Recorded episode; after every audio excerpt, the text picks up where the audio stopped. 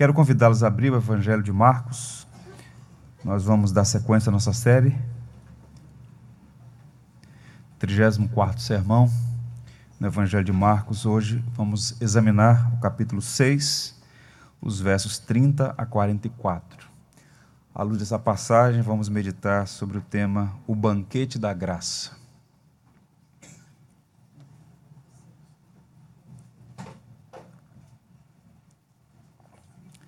Assim diz a palavra de Deus. Voltaram os apóstolos à presença de Jesus e lhe relataram tudo quanto haviam feito e ensinado. E ele lhes disse: Vinde repousar um pouco à parte no lugar deserto, porque eles não tinham tempo nem para comer, visto serem numerosos os que iam e vinham. Então foram sós no barco para um lugar solitário. Muitos, porém, os viram partir e, reconhecendo-os, correram para lá a pé de todas as cidades e chegaram antes deles. Ao desembarcar, viu Jesus uma grande multidão e compadeceu-se deles, porque eram como ovelhas que não têm pastor, e passou a ensinar-lhes muitas coisas. Em declinando a tarde, vieram os discípulos a Jesus e lhe disseram: É deserto este lugar, e já avançada a hora, despede-os para que, passando pelos campos ao redor e pelas aldeias, comprem para si o que comer. Porém ele lhes respondeu: Dá-lhe vós mesmos de comer. Disseram-lhe: Iremos comprar duzentos denários de pão para lhes dar de comer? E ele lhes disse: Quantos pães tendes? E de ver. Sabendo, eles responderam: Cinco pães e dois peixes. Então Jesus lhes ordenou que todos se assentassem em grupos sobre a relva verde. E o fizeram repartindo-se em grupos de cem em cem, de cinquenta em cinquenta. Tomando ele os cinco pães e os dois peixes, erguendo os olhos ao céu, os abençoou e, partindo os pães, deu-os aos discípulos para que os distribuíssem, e por todos repartiu também os dois peixes. Todos comeram e se fartaram. E ainda recolheram doze cestos cheios de pedaços de pão e de peixe. Os que comeram dos pães eram cinco mil homens. Que o Senhor nos abençoe. No episódio anterior, Marcos relatou a festa de aniversário do rei Herodes. As pessoas mais importantes da Galiléia foram convidadas e lá estiveram para aquele grande banquete. Havia música, dança, comida, bebida, homens e mulheres, divertindo-se, entregando seus prazeres. Mas no aniversário do rei Herodes, o bolo foi manchado com sangue de João Batista, assassinado de forma cruel e covarde para satisfazer os caprichos de uma mulher chamada Herodias. A morte de João Batista foi o último prato servido na festa de aniversário do rei Herodes. Agora Marcos vai apresentar outra festa de outra natureza, diametralmente oposta. Nós podemos chamar de o banquete da graça. Esse banquete é presidido por Jesus, e os convidados são as pessoas mais simples do mundo. A festa não acontece no palácio, não acontece numa fortaleza herodiana, mas vejam a simplicidade. Ao ar livre, sob o céu azul da Galileia, às margens daquele grande lago. E a cena é muito emocionante, porque no verso 39 é um detalhe que são as memórias de Pedro ditando a Marcos que as pessoas sentaram-se na relva verde enquanto Salvador as servia. É sempre oportuno ler o texto bíblico imaginando as cenas, né? E é uma cena bonita. A multidão assentada na grama e o Salvador partindo o pão e o peixe entregando a eles. A festa de Herodes terminou de uma forma terrível, né? Ele é um símbolo de crueldade e morte quando ele convidou aqueles dignatários para aquele banquete, o propósito era ostentar, se vangloriar, firmar posição política, se embriagar de prazeres. Mas esse banquete que Marcos passa a narrar agora é, um banquete, é o banquete da graça que tem como propósito servir as pessoas mais necessitadas, demonstrar compaixão por elas. O banquete da graça oferecido por Jesus satisfez o corpo delas e a alma é interessante notar porque esse banquete da graça é o prelúdio de dois outros banquetes que serão oferecidos. Na última ceia com os discípulos, Jesus instituiu o memorial da redenção. O banquete do Evangelho. A ceia é o banquete do Evangelho. E aponta para o banquete da graça na glória, quando um dia nós todos, todo o povo de Deus, de todas as épocas e períodos, estaremos todos diante do Senhor, nas bodas do Cordeiro, onde Ele é o anfitrião, nos servirá. Que maravilha! Portanto, vejam que essa narrativa, o texto que nós acabamos de ler, é muito importante. Basta observar que a multiplicação dos pães e peixes é tão relevante que é o único milagre de Jesus relatado pelos quatro evangelistas: Mateus, Marcos, Lucas e João, o único dos milagres.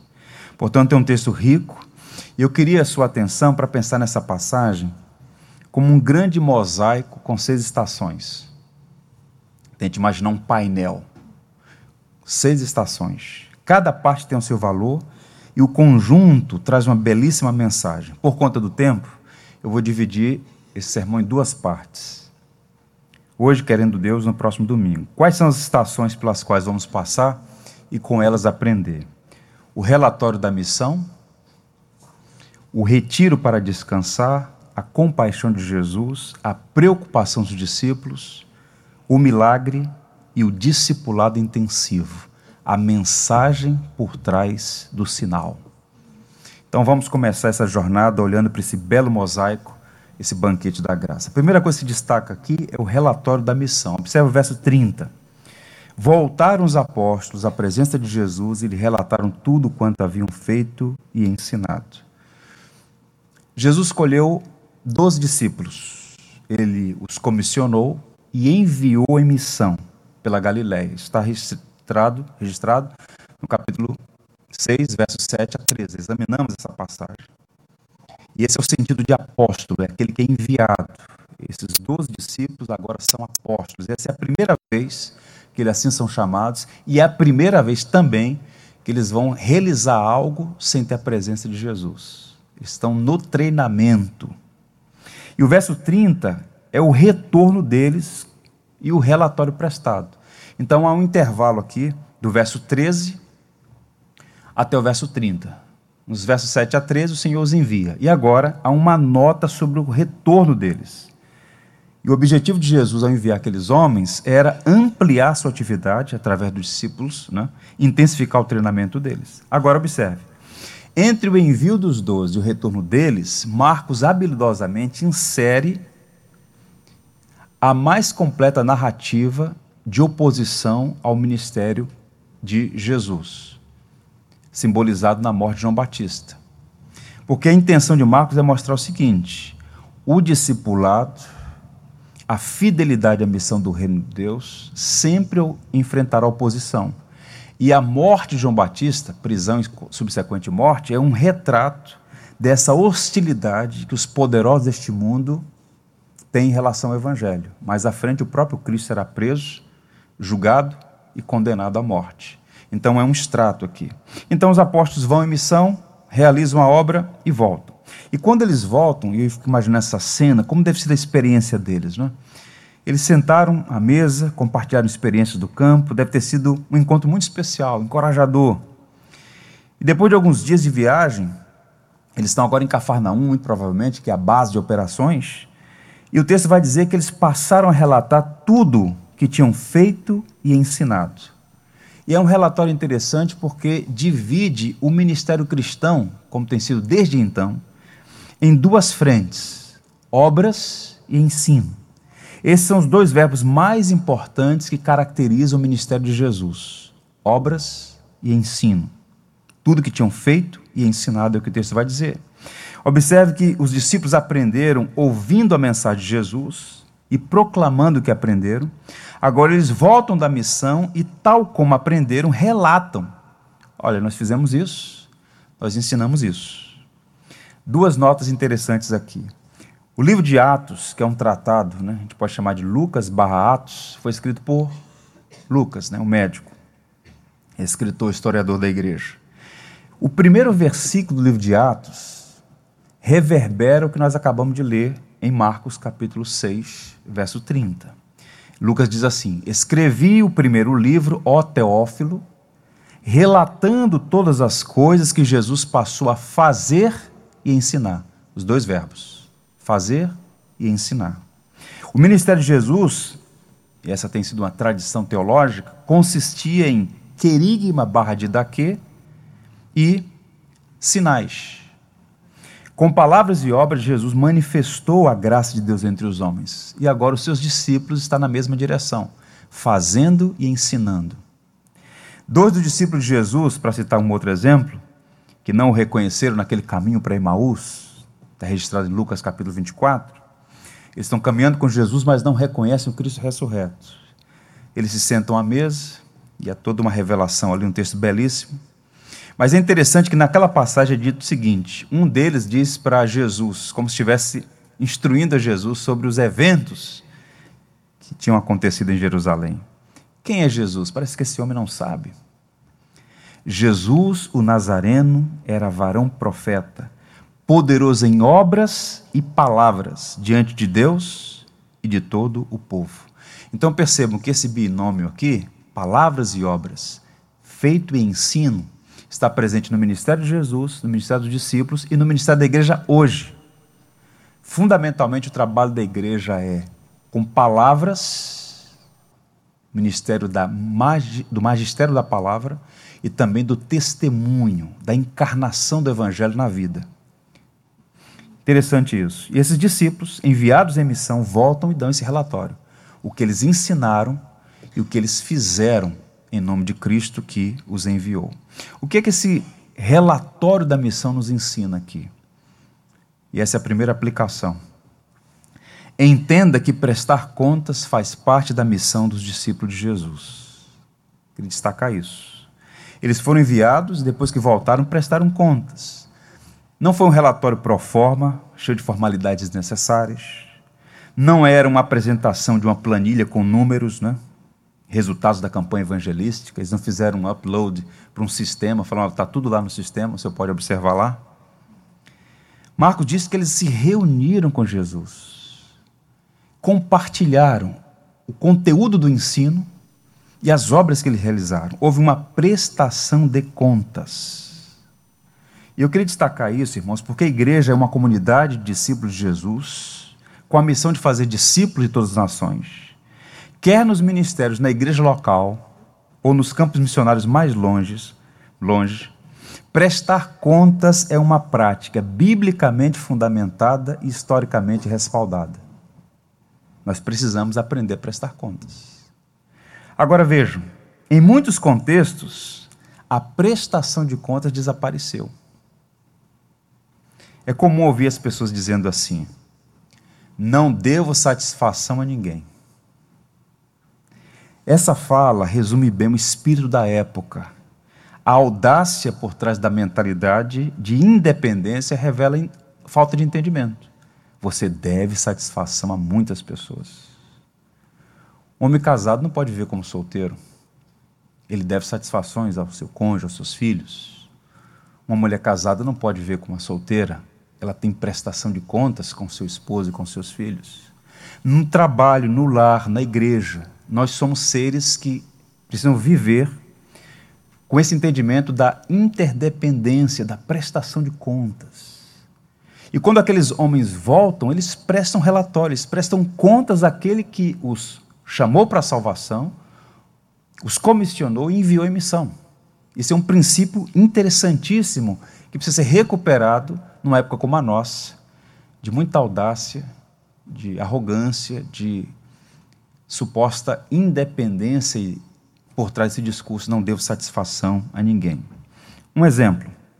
Nós encontramos por vezes bons profissionais que não conseguem avançar na carreira pela inabilidade ou indisposição de prestar contas aos superiores. A própria linguagem superior, numa sociedade como a nossa, muito limpinha, muito bonitinha, né? Muito parece uma coisa ruim, mas é evidente que existem superiores. É evidente que existem, existe ordem, pelo menos deveria haver ordem. Então a pessoa não consegue ficar no emprego porque ela tem dificuldade, por exemplo, em cumprir horários, seguir um padrão de funcionamento, obedecer ordens. E essa mentalidade, ela tem afetado, repito, as relações no trabalho, na família e na igreja também.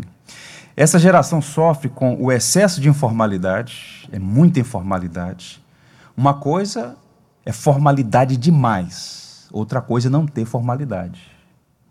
O excesso de informalidade tem sido um problema no nosso meio.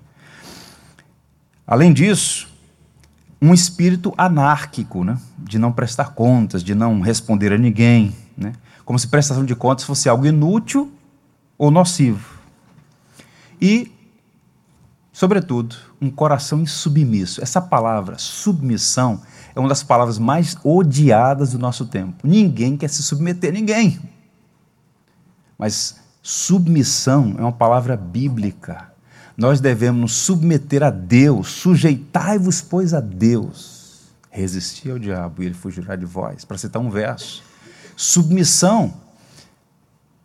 Nós precisamos resgatar essa palavra que foi violentada por conta de abusos né, e praticamente colocada de lado.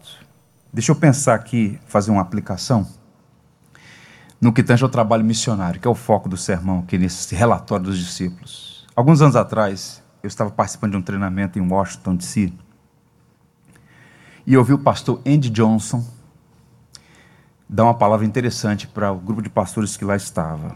Ele assumiu o conselho missionário da igreja de Capitol Hill, e o primeiro trabalho dele, em harmonia com o presbitério da igreja local, foi reorganizar o ministério, né, estabelecendo um perfil de missionário que a igreja deveria ajudar e uma filosofia de apoio.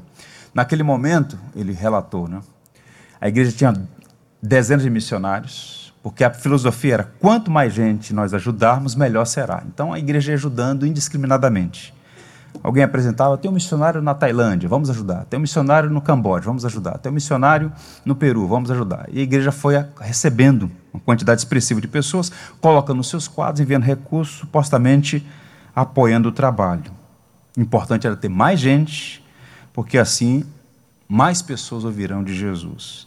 E então ele refez aquilo e estabeleceu duas coisas interessantes. Primeiro, o perfil do missionário que a igreja deve apoiar, subsidiar, enviar, encorajar. Qual é o perfil? Biblicamente fiéis, metodologicamente perseverantes. Tem missionário que passa seis meses num canto, daqui a pouco está em outro, você vai ver no histórico de dez anos, passou por 40 países falta voto de permanência, metodologicamente perseverantes, proclamadores do Evangelho, pessoas que amam a igreja. É um escândalo a quantidade de missionários sem nenhuma conexão com a igreja local. Onde você está? Estou fazendo a obra de Deus, mas quem é o seu pastor? Não, eu estou pelo mundo. Qual é a igreja que você serve? Não, eu estou pelo mundo. Então, esse é o primeiro perfil do missionário. E qual é a filosofia? enviar com discernimento e não apoiar com desconfiança. Vou repetir: enviar com discernimento e não apoiar com desconfiança.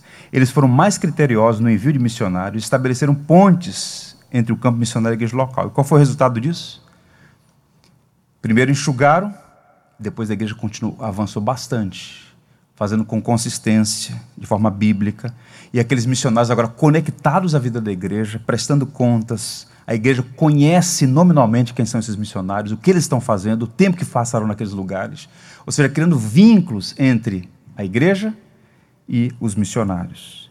Nós estamos reestruturando o trabalho de missões da nossa igreja com essa mesma perspectiva, para dar suporte ao trabalho missionário no Brasil e no mundo. Nós precisamos apoiar e investir projetos que estejam alinhados com a visão da igreja local. Nós damos suporte hoje à missionária Juliana Pimenta membro da nossa igreja, foi batizado aqui. Nós a vimos crescer. Nós a vimos fazer faculdade de matemática no FRJ. Nós a vimos o Senhor chamar e levá-la para trabalhar nas universidades do Brasil. E agora está ali em Cabo Verde servindo. Nós sabemos o nome dela. Sabemos que ela está fazendo o plano que está em curso. E há uma estreita relação entre ela e a nossa igreja. Isso a gente deve manter. Essa prestação de contas, esse espírito. E esse verso de Marcos 6, é um bom sinal para a gente pensar sobre prestação de contas no trabalho, na família e na igreja, e em particular na relação com os nossos missionários. No que tange aos ministérios da igreja, algumas perguntas. Você está servindo algum ministério? Dons você tem, talentos você tem, não estou perguntando sobre isso. Estou perguntando se você está servindo em algum ministério na igreja. Respondeu? Agora ouça: procure servir com diligência, com alegria, com excelência. Preste contas. Crie o hábito de se reportar à liderança. Prepare pessoas para o trabalho. Invista na formação de novas pessoas. A gente precisa olhar para essa prestação de, de contas, esse relatório dos discípulos a Jesus, como uma referência do que nós devemos fazer em relação ao nosso Salvador, sim, mas também em relação à sua igreja, que representa, que o representa. Portanto, o relatório dos discípulos de Jesus nos ensina a seguir o mesmo caminho e criar esse bom hábito. Essa é a primeira estação que eu queria destacar, não podia passar por isso de forma rápida. A segunda questão aqui, irmãos, a segunda estação, o retiro para descansar. Há muita lição nesse verso também. Verso 31, ouçam. Havia uma havia muita gente indo e vindo, a ponto de eles não terem tempo para comer. Jesus lhes disse: Venham comigo para um lugar deserto, descansem um pouco. O ministério de Jesus era intenso, e a essa altura ele é uma personalidade pública, não é? já não havia mais tempo e lugar reservados, a multidão crescia, cresciam também as demandas, necessidades. E Marcos resume a vida diária, a dinâmica do dia a dia dele, Jesus e dos discípulos, dizendo o seguinte: eles não tinham tempo nem para comer. Ora, a alimentação diária é a, da, da pessoa é a coisa mais elementar.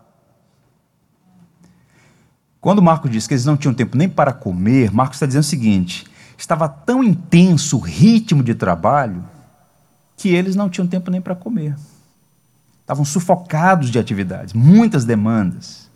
Então, quando eles voltaram dessa missão pela Galiléia, cidades e povoados, o Senhor os viu, e eu suponho, percebeu o estado de esgotamento, de cansaço. E qual é a palavra de Jesus para eles?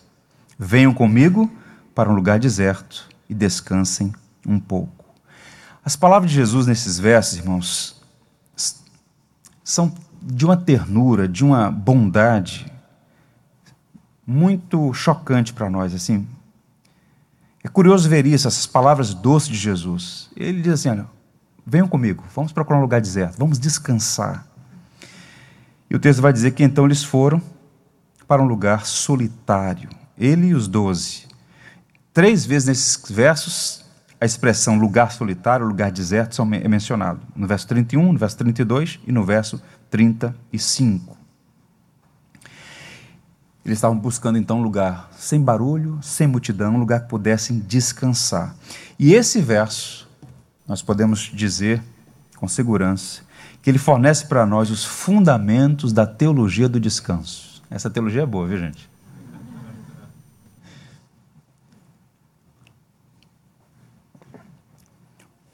Aprendemos aqui algumas verdades. Primeiro, Jesus está reconhecendo os limites da natureza humana de seus discípulos. Eles eram pessoas de carne e osso. O corpo humano tem capacidades extraordinárias. Nós somos criados à imagem de Deus e Deus nos dotou de habilidades extraordinárias. No entanto, nós temos limites. E o cansaço físico e mental pode gerar um esgotamento por vezes irreparável. E enquanto os discípulos estavam servindo eles poderiam ficar esgotados. Estavam cansados depois daquela intensa viagem missionária. O que é que o Senhor faz? Providencia um momento para eles descansarem. Eles precisavam de descanso. Aprendemos também que o convite para o descanso é uma expressão pastoral do cuidado de Jesus. Na contramão da visão caricata de uma espécie de executivo exigente que não dá espaço para descanso, ele estava preocupado com o estado da alma daquelas pessoas, dos seus discípulos, dos seus apóstolos. Ele era um pastor. E então ele busca um retiro espiritual. Eles deviam descansar. Privacidade, tranquilidade, um lugar sem multidão e sem barulho. E aprendemos ainda que Jesus está ensinando uma preciosa lição que serve para todos nós hoje. Antes de cuidar dos outros, é preciso cuidar de nós mesmos. Por vezes, os pastores, eu tenho conversado com muitos deles, cuidam do rebanho enquanto eles mesmos sangram. Então, descansar não é uma opção caprichosa, mas uma necessidade essencial e uma maneira eficaz de fazer o evangelho avançar. Então, pregadores, pastores, esse verso é uma diretriz muito clara sobre a necessidade de descansar. Isso se estende a nós todos, porque todos nós estamos envolvidos em uma atividade, numa profissão, numa função, numa missão, e precisamos reconhecer os nossos limites e aproveitar as oportunidades para descansar, porque temos nossas limitações. Isso é interessante porque Jesus não ofereceu uma espécie de energético para eles, nem fez uma oração. Vou fazer uma oração, esse, esse, esse cansaço vai sumir e vocês vão trabalhar. Não foi isso que ele fez. Ele, vendo o cansaço dos discípulos, Nós vamos procurar um lugar tranquilo e descansar. Vejam como é nociva essa espiritualidade gnóstica de querer romper com as leis naturais. O natural de quem está cansado é descansar. Foi o que Jesus percebeu. Lendo essa passagem, meditando sobre essa teologia do descanso, eu lembrei do Dr. Martin Lloyd Jones, o grande pregador da capela de Westminster, em Londres. Ele recebia muitas pessoas que o procuravam para conselho, orientação, e ele recebeu um missionário que tinha trabalhado no leste asiático e o procurou. E ele diz isso num livro que o indivíduo entrou e começou a compartilhar seu ministério, suas lutas, e falou que estava muito desanimado, e estava pensando em não voltar para o campo. E ele falou, falou, e depois o Dr. Lloyd Jones, que era um experiente pastor e médico, olhou para ele e disse: Olha, eu já fiz o diagnóstico, precisa descansar. Eu estou cansado só em ouvir o teu relatório. Em nenhum momento dessa agenda teve espaço para descansar. Você está exausto. Uma boa noite de sono. Respeitar o Shabat. Por que Deus fez o mundo em seis dias e ao sétimo descansou? Ele estava cansado? Não. É o memorial da criação, o Shabat o dia de descansar, o dia de reconhecer que é preciso parar, não apenas para descansar o corpo, mas para refrigerar a alma. E quando nós nos respeitamos o dia do descanso, o Shabat, o corpo e a alma vão se ressentir. William Barclay, em seu comentário de Marcos, fala sobre dois extremos opostos na vida: ativismo constante e descanso exagerado. Ambos são perigosos. O ativismo constante, workaholic, né? esse trabalho é perigoso porque não respeita os limites e não considera o chamado de Deus para o Shabat. Então é aquele indivíduo viciado em trabalho. E tem um discurso que é muito bonito, né? Você conversa com um grande executivo, eu trabalho 18 horas por dia. Caramba. De segunda a segunda, esse é um bem sucedido. Um dos maiores sinais de estupidez é o homem querer ser mais sábio do que Deus. Se Deus determinou que tem que ter um dia de descanso, você pode ser quem for. Romper com isso é estupidez. Tem que ter o descanso. Então, o ativismo constante é um perigo. Por outro lado, o descanso exagerado também é uma fuga das responsabilidades. Descansar é bom, porque nos prepara para o serviço. Mas a vida inteira numa rede é um laço. Pegou? A vida inteira numa rede é um laço. Nós temos que ser responsáveis com o nosso chamado, com a nossa vocação. Barclay resume assim: não podemos trabalhar a menos que tenhamos um tempo de descanso. E o sono não virá até que estejamos cansados de trabalhar. Esse é o equilíbrio: trabalho e descanso. Portanto, atender o convite de Jesus é um ato de sabedoria que vem acompanhado de muitos benefícios. Descanso é essencial para o trabalho. E uma regra de ouro é essa: trabalhar com o Senhor e não apenas para o Senhor. E quando o obreiro entende que é cooperador da obra e não dono da obra, ele busca descansar. É o Senhor quem faz ela, a obra avançar. É o Senhor quem concede a graça. Perguntas: Você está cansado? É um tipo de pergunta que é chover no molhado, né? Todo mundo está cansado. Exige sintomas de esgotamento, ansiedade, falta de sono, irritação, alteração no humor, compulsão alimentar, desânimo.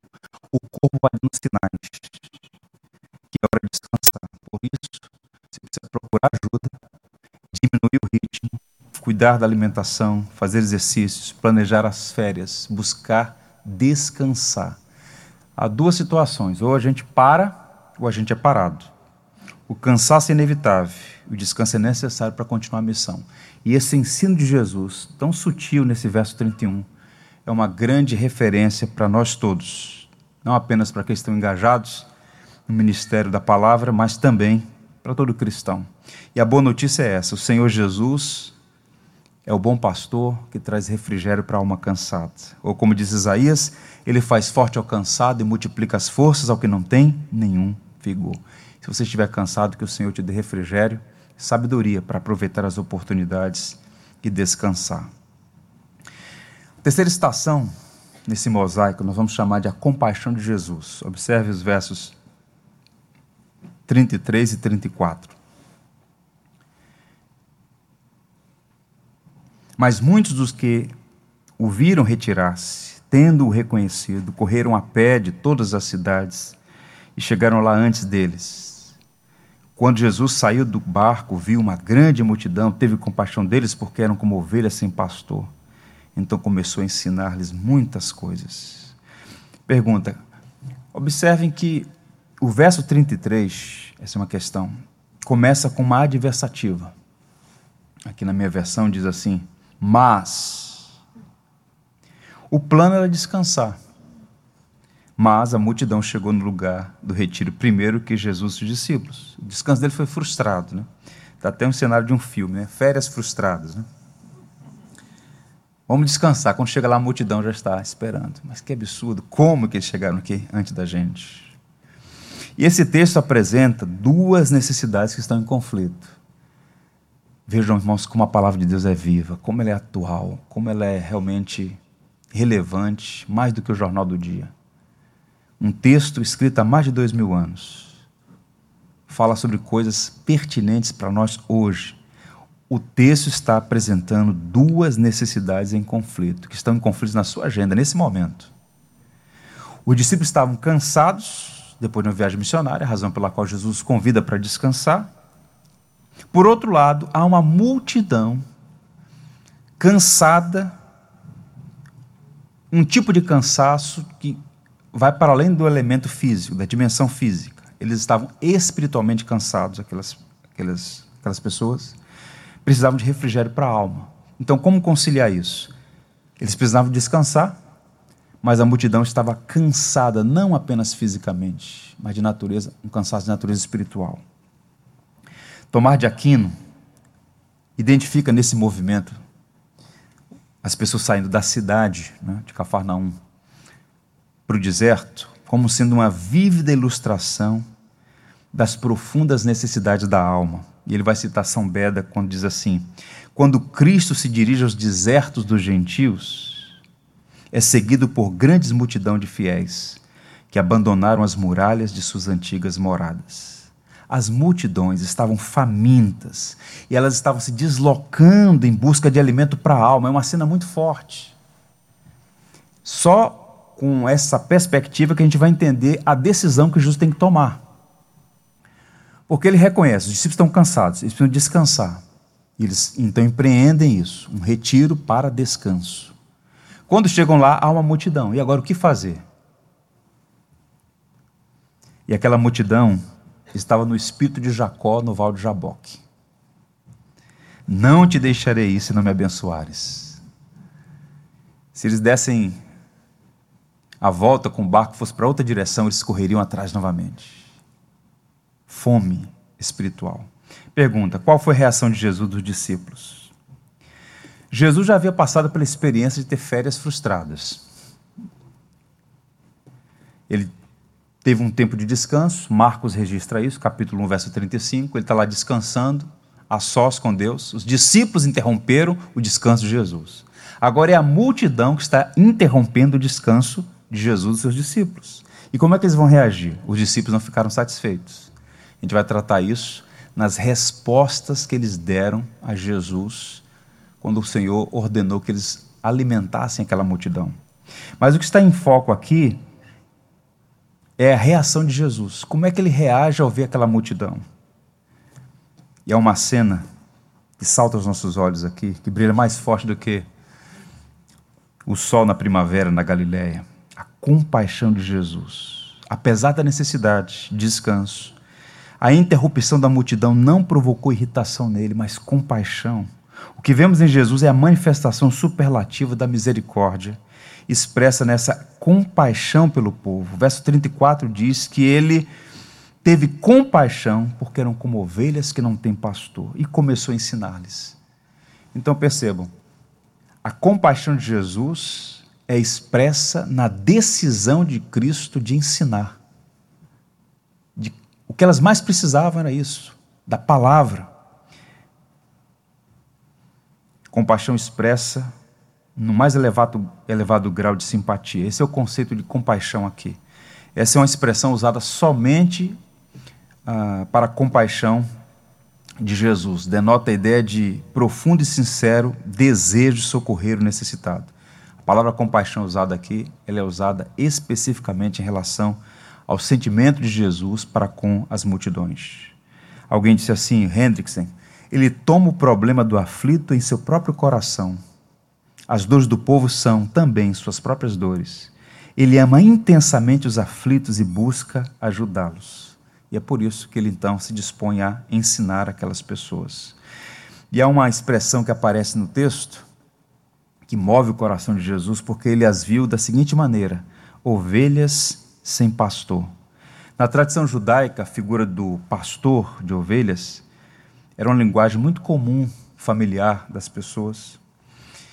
E ela é usada basicamente em dois sentidos. A figura do pastor como um líder da nação, Moisés, por exemplo, Isaías fala de Moisés como pastor de Israel, Isaías 63. Era também usada como um herói militar, Josué. Josué é o pastor que está guiando Israel em vitórias militares. Mas o foco dessa passagem aqui é de natureza pastoral. Jesus é o líder de Israel, ele é o comandante em chefe das forças de Israel mas ele é, sobretudo, um pastor que cuida do indefeso, que está preocupado com indivíduos, com pessoas, conhece o nome e sobrenome delas. Então, Moisés, já no final de sua caminhada, ele mesmo pede a Deus que envie um líder que seja o pastor de Israel, números 27. E Deus prometeu a Davi enviar um pastor-rei. E Jesus aqui está cumprindo esse papel de pastor-rei de Israel. Ovelha sem pastor, ele assume o pastorado daquela gente. E essas essa figura aponta para três realidades, três realidades simbolizadas na figura do, da ovelha sem pastor. A primeira é a seguinte: uma ovelha sem pastor não pode encontrar o caminho. A ovelha é um animal sem nenhum senso de direção, é impressionante. Ela se perde no caminho com muita facilidade. Elas estão perdi, estavam perdidas nos labirintos da religião morta dos seus dias então Jesus as viu perdidas e teve compaixão delas. Ele que é o bom pastor que cuida. Então é preciso que haja realmente um encontro pessoal com Cristo que de fato dá direção para nós. Quem não tem Cristo como pastor está existencialmente perdido. Uma ovelha sem pastor não pode encontrar o caminho. Segundo, uma ovelha sem pastor não pode encontrar nem água nem pasto. Diferentes animais têm esse instinto de sobrevivência, né? eles na mata eles buscam, de alguma maneira, sobreviver, alimento e água. As ovelhas precisam de pastor para conduzi-las aquilo que o texto chama de passos verdejantes e águas tranquilas. E a função do pastor alimentá-las, provendo nutrição.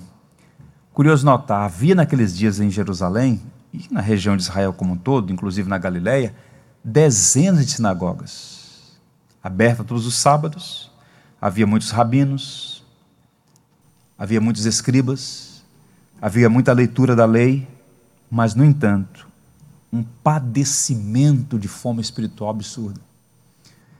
E aquelas ovelhas estavam famintas espiritualmente, razão pela qual elas estavam em busca de Jesus. Então, ovelha sem pastor fica desnutrida. E elas estavam espiritualmente desnutridas, famintas e sedentas. E mais, uma ovelha sem pastor não tem defesa frente aos perigos da vida. A ovelha é, por natureza, um animal indefeso. Não há em si força nem resistência capaz de enfrentar os dois principais perigos que as ovelhas enfrentavam naquele mundo agrário, rural. Quais eram? Os ladrões, razão pela qual o Evangelho de João, capítulo 10, fala dos ladrões, e também das feras do campo, os animais predadores. Então, ovelhas precisam de pastor, e Jesus se apresenta como esse rei pastor capaz de defendê-las dos salteadores e das feras dos campos. Alguém disse assim: nenhum animal é tão dependente quanto uma ovelha. Alguém que a guie, ela se perde, vagueia e se torna presa fácil para as feras. Sem alguém para levá-la para pastar, ela morre de fome. Jesus sabia que ela era a situação, que esta era a situação daquelas pessoas que se aproximavam dele. Os líderes haviam fracassado na tarefa de dar-lhes orientação confiável. Eles estavam muito ocupados com os detalhes da lei e as questões secundárias para se importar com as almas. E a aplicação para nós, o que, é que nós aprendemos dessa compaixão de Jesus? A primeira coisa é a seguinte: quando um plano é interrompido, é preciso ter sabedoria para fazer o que é certo. A gente precisa aprender com Cristo. Cristo é a nossa referência suprema. O plano inicial era ter um tempo de descanso, Jesus e seus discípulos. Chegando ali, uma multidão está à espera. O que fazer? Continuar no barco? Remar em outra direção? Descer e servir? Essa era a decisão que os homens esperavam esperavam, né? Que Jesus pegasse o barco e fosse em outra direção. Mas ele opta por descer e servir aquela multidão. A pergunta para nós passa a ser a seguinte: qual é a nossa atitude quando os nossos planos são interrompidos? É comum que as pessoas sofram de um movimento muito pendular quando nós temos planos frustrados. A primeira é a ira a indignação, quando você tem um plano que é frustrado. Isso vai para o outro extremo, que é o desânimo. Irritação, desânimo. Irritação e desânimo. Quando um plano não dá certo. Agora, qual o ponto? O mais importante, quando um plano nosso não dá certo, é discernir qual é o propósito de Deus naquele contexto. Porque às vezes, um plano nosso é frustrado é uma oportunidade para algo maior do que nós planejávamos. É por isso que precisa ter um coração sensível para discernir os caminhos de Deus, porque, como disse o profeta Isaías, o caminho de Deus não é o nosso, nem os seus pensamentos são os nossos. Compartilhar com vocês uma experiência pessoal. Em 1997, eu havia recebido um convite para participar de uma conferência em Pretória, na África do Sul. Eu estava muito empolgado com aquele projeto. Com o passar das semanas, as coisas ficaram confusas, muitas demandas. Eu estava atravessando a, a rua entre a Voluntários da Pátria e a Rua Dona Mariana. Quando eu estava atravessando a rua, eu ouvi um homem dizer assim: Sem mim nada podeis fazer. Irmãos, eu morava no bairro, 1997, nunca tinha visto aquele homem, nunca mais o vi, eu fecho os olhos e lembro o tom da pele, a, altura da voz, a roupa, a fisionomia. Sem mim nada podeis fazer. Eu discerni claramente que era Deus falando comigo. Quando um plano é frustrado, a gente precisa discernir quais são os caminhos que Deus está dando direção para nós. Por quê?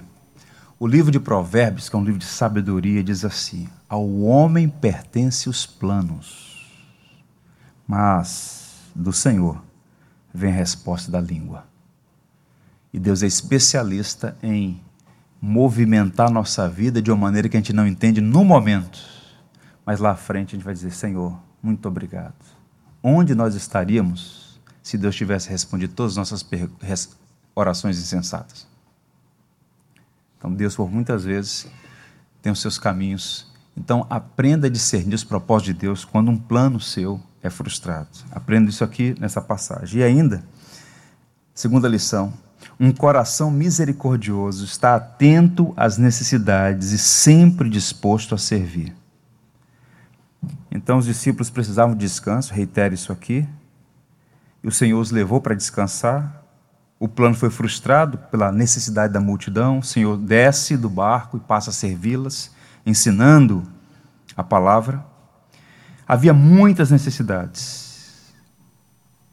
E o Senhor então decidiu servir aquelas pessoas. Agora, o que diz isso respeito a nós aqui agora? Muitas vezes nós nos sentimos cansados porque existe mais demanda do que energia. E nós precisamos reconhecer nossos limites. Né? Quem não reconhece seus limites é insensato. Agora, o que nos, Jesus nos ensina é que um coração misericordioso fará toda a diferença na hora de tomar decisões. Porque a inclinação natural do nosso coração é sempre poupar energia para aquilo que nós julgamos mais importantes. Naquele momento era importante descansar, mas Jesus viu uma multidão como ovelhas que não tinham pastor. Então nós precisamos ter esse coração misericordioso para estar atentos e dispostos a servir, mesmo quando as circunstâncias dizem o contrário. Quando Paulo escreveu aos Gálatas, ele disse algo no capítulo 6, e eu gosto muito, porque eu suponho que aqueles irmãos estavam na direção errada. Ele diz assim, capítulo 6, verso 9: e não nos cansemos de fazer o bem, porque a seu tempo se faremos, se não desfalecermos. Seja sincero, há um momento na nossa vida que a gente se cansa de fazer o correto, a gente cansa de fazer o bem. E Paulo está dizendo: olha, não se canse de fazer o bem, não se canse de fazer o correto, não se canse de servir. Então, um coração cheio de compaixão é um coração mais atento e mais disposto para servir. Então, a compaixão presente em Cristo é uma referência para nós. Nós precisamos ter compaixão, discernir as coisas com sabedoria. Nem toda necessidade é uma vocação, mas nós precisamos aprender a servir como Jesus, com o coração cheio de compaixão. Me lembrei de uma história que eu li alguns anos atrás, em uma coletânea de textos sobre os presidentes norte-americanos. O presidente Thomas Jefferson estava viajando com a sua comitiva pelo interior do país. A gente está falando do século XVIII. E ele chega às margens de um rio, a ponte havia caído, né? As correntezas, a correnteza levou a ponte. E à margem do rio, um camponês precisava atravessar. E quando ele chegou com a sua comitiva, o homem se dirigiu ao presidente e pediu uma carona. Posso ir na garupa do seu cavalo? O presidente estende a mão, coloca o homem na garupa do cavalo e eles atravessam o rio. Quando chega na outra margem, um dos assessores do presidente disse: Por que você se dirigiu ao presidente? E o homem ficou espantado.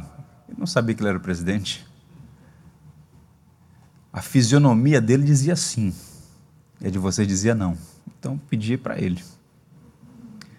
E o artigo tinha como título justamente isso: Há fisionomias que dizem sim e há fisionomias que dizem não. Você nem abrir a boca. Tem gente que você olha para ela e diz: Não me peça. Não é comigo. A fisionomia revela muito o estado do coração. E eu fico imaginando Cristo naquele barco. Ele olha e vê a multidão faminta espiritualmente ele já desceu do barco, já com aquela disposição de ensinar. Essa disposição é fruto dessa compaixão, que é o amor em ação, que é essa empatia, simpatia, o sofrer com o necessitado. E essa mesma perspectiva tem que estar presente em nossa vida. Pedro diz: servir uns aos outros conforme o dom que recebeu, como bons dispenseiros da multiforme graça de Deus. E a gente precisa ter compaixão para servir como Jesus. E que a nossa fisionomia diga sempre sim. É evidente que haverá algum momento que a gente precisa avaliar certas coisas, mas o princípio geral é disposição para servir. O que é que nós aprendemos hoje, meus irmãos? A necessidade de prestar contas, o valor do descanso e a importância da compaixão da misericórdia no serviço. E tudo isso é sintetizado em Marcos capítulo 10, verso 45. Pois o próprio Filho do Homem não veio para ser servido, mas para servir e dar sua vida em resgate de muitos. O banquete da graça foi servido pelo Deus da graça, nosso Salvador maravilhoso. Amém? Se o Senhor permitir, semana que vem vamos avançar e pensar sobre as outras estações desse banquete. Vamos orar? Vamos falar com Deus.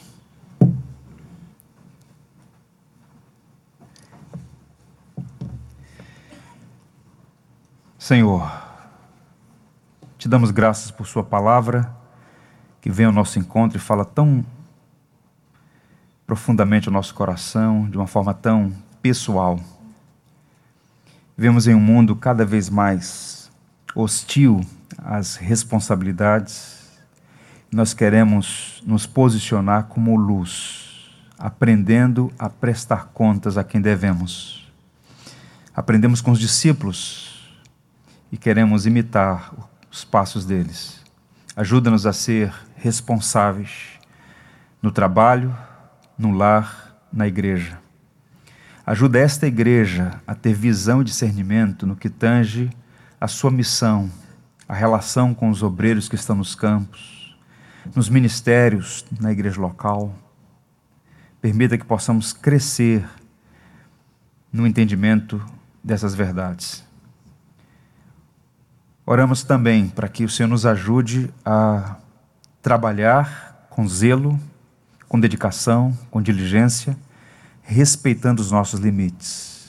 Ajuda-nos a dosar bem essas coisas, a não ser envolvidos por ativismo frenético e nocivo, nem tampouco se entregar a descansos exagerados, mas que tenhamos sabedoria para encontrar a via média trabalhar e descansar, e no ritmo e na cadência do Senhor. Abençoa aqueles que nesse momento estão se sentindo exaustos, cansados, sob demandas no trabalho, no lar, que haja tempo de refrigério, que haja condições de planejar descanso, férias. Abençoa o corpo, a mente, as emoções, o coração de cada um dos meus irmãos aqui presentes. E ajuda-nos, Senhor, a experimentar renovação no nosso coração Queremos viver aquilo que o profeta disse: o Senhor faz forte ao cansado e multiplica as forças ao que não tem nenhum vigor. Oramos ainda para que a compaixão presente em Cristo seja também em nós. Essa compaixão capaz de ir ao encontro do necessitado e socorrê-lo e ajudá-lo. Ó Senhor, não permita que haja em nós indiferença, mas sempre disposição para servir servir com os dons e talentos que o Senhor mesmo nos deu. Não permita que nenhum dos que aqui está enterre seus dons e talentos por nenhuma circunstância, mas sejamos encontrados servindo ao Senhor com alegria, trabalhando enquanto é dia, porque a noite vem quando ninguém mais poderá trabalhar. Que essas verdades encontrem espaço no nosso coração, que o Senhor nos prepare para o banquete da graça, que é servido diariamente na tua palavra e no grande dia, quando estaremos para sempre com o Senhor. Oramos em nome de Cristo, nosso pastor. Amém. Quero convidá-los a ficar em pé. Tens feito, por tudo que vais fazer, por tuas promessas e tudo que és, eu quero te agradecer com todo o meu ser. agradeço, meu Senhor, agradeço,